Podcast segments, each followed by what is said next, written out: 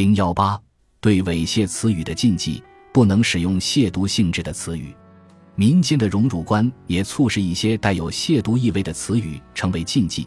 通常以为涉及到性行为和性器官的词语是一种亵渎语，一般所谓有教养的或正经人都羞于启齿。在现代生活中，但是常见于骂词的一个字眼，如“操蛋”“捣蛋”“混蛋”“刁蛋”“坏蛋”“滚蛋”。黄八蛋等等，于是这个“蛋”字成了人们纷纷躲避的现象。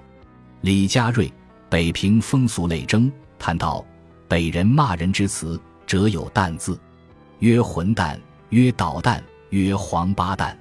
故于摇转之“蛋”字，则避之。鸡蛋曰鸡子儿，皮蛋曰松花，炒蛋曰摊黄菜，溜蛋曰溜黄菜，煮整蛋始熟曰沃果，蛋花汤曰木樨汤。木樨即桂花，因烧熟的鸡蛋色如桂花，故以木樨代之。在汉族民间，通常认为涉及到性行为及性器官的词语是一种亵渎语，说出来有伤大雅，有教养的人都羞于启齿。在不得不说到性器官时，要用下部、阴部等来代替。女性性器官不洁与男尊女卑等观念，使人们话语中的男女性器官避讳语。有时带有褒贬尊卑不同的色彩，如陆荣《书园杂记》说：“会狼藉，故称狼头为新歌。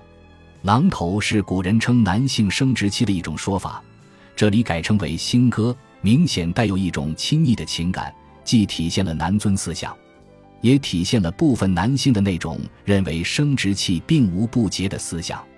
今人之男性，有称自己生殖器为老二的，有称弟弟的。”他同样也有一种亲昵情感，这种禁忌语的使用，与社会上常骂女性生殖器为臭，而一般不骂男性生殖器为臭的习惯，可以说是互相对应的。谈及性行为，更是忌讳直说的。其实食色性也，《诗经》中的十五国风描写的桑间陌上的男欢女爱，是多么的天真无邪。诗三百精华在国风。其中不乏真情流露的情歌，深情执着的恋歌，如《周南关雎》：“关关雎鸠，在河之洲。窈窕淑女，君子好逑。”诗中表现了对爱情的大胆追求，对可心人的热切相思。又如《正风·秦伟》第一章，则表现了在河水缓缓的春天里，青年男女群游嬉戏的欢乐。然而一到中古，独尊儒术。儒家伦理占了统治地位之后，性成了邪恶和羞耻，成了只能在暗地里偷偷摸摸做的事。即使是极正常的两性关系，也要用办事、房事、同床、夫妻生活等素雅词语代替。至于不正常的两性关系，避讳词语就更多了。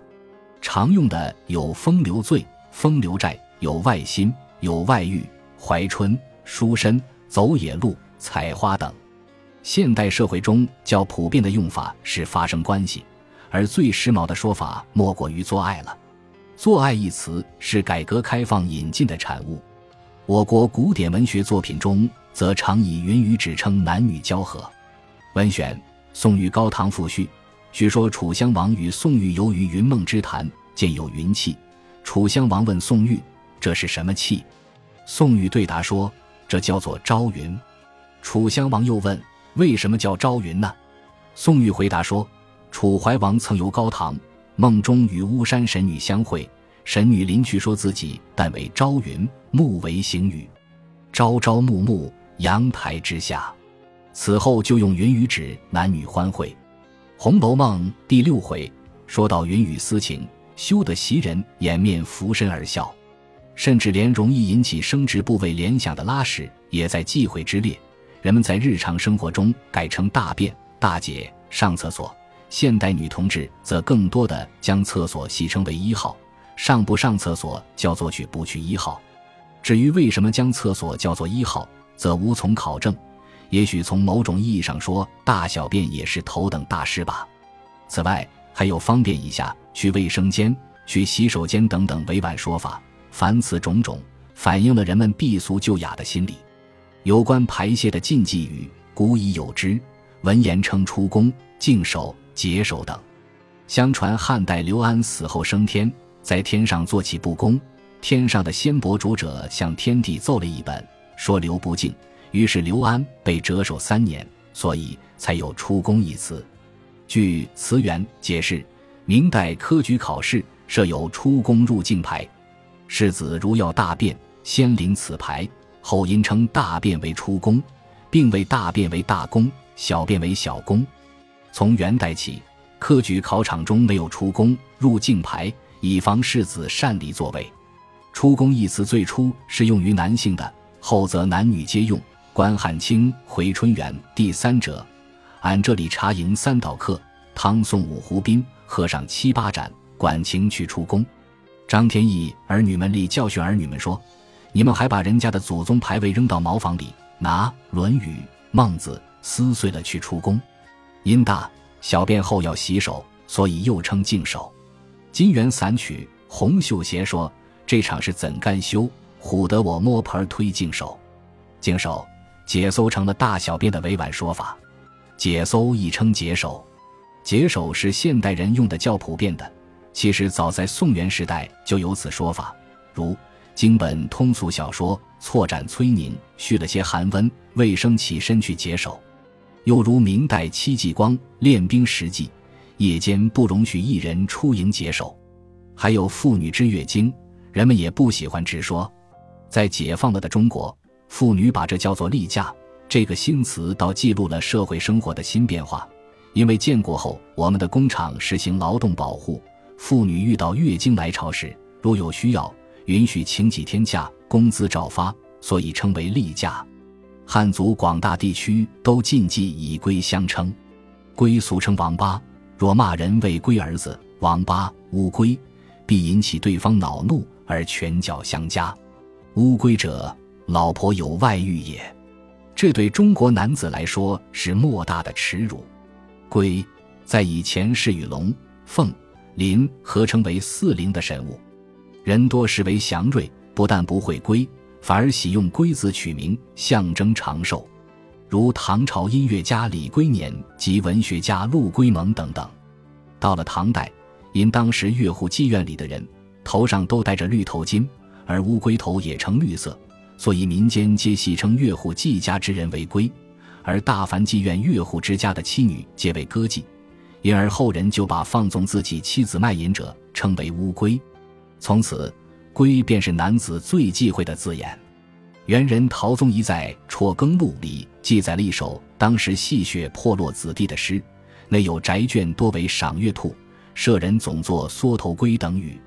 民间俗谓兔望月而孕，比喻妇女未婚也合而有妊，因而兔崽子一同私生子。诗内的缩头龟显然也含有明知老婆有外遇而惧内的贬义。除了以上与性器官。性行为有关的一些语言禁忌外，还有一些其他方面的带有羞辱性质的言语禁忌。例如，通常人们都忌讳别人将自己和畜生相提并论，有生理上的缺陷的人也会忌被人当面嘲笑。如兔、狗、驴、牛等畜类常常被用来咒骂人，因而平时便忌讳在人前说到这些动物，尤其不能和人相提并论，否则会伤害别人，引起纠纷。《后汉书·马援传》有一句名言：“文人过失如闻父母之名，而可得闻，口不可得言也。”这种对人行为缺点的避讳，古今流行。在讲究面子的中国社会，身体有某种缺陷的人，往往有着数倍于人的自尊心，而对自己的身体缺陷有着强烈的忌讳人言的心理。从特定的意义来说，鲁迅笔下的阿 Q 便是一个典型的例子。由于他头上长有一个赖头疮，于是他会说“赖”以及一切近于“赖”的音。后来推而广之，光也会，亮也会，再后来连灯也会了。一犯会，不问有心与无心，阿 Q 便全巴通红的发起怒来。一般对生理上的缺陷的表述，人们尽量用委婉词语，比如耳朵聋改说耳朵背，或者说耳朵有点不好，耳朵有点不便。古人则说重听。总的来说。凡属对人不尊重、不礼貌的亵渎话语，皆是所忌讳的。有些禁忌语从表面上难以理解其意义，他们的背后往往有一偶发事件或某一传说为之诠释。解放前和山东人交朋友，他们不喜欢人家称他大哥，你若称他二哥方才高兴。为什么呢？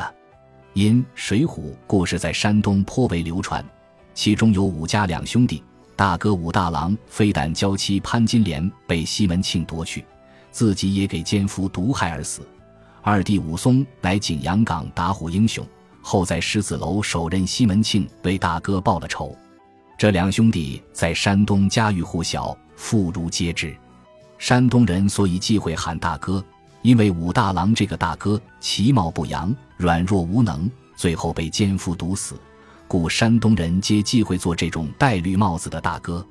而二哥武松一肝侠胆，武艺高强，这种二哥人人敬爱。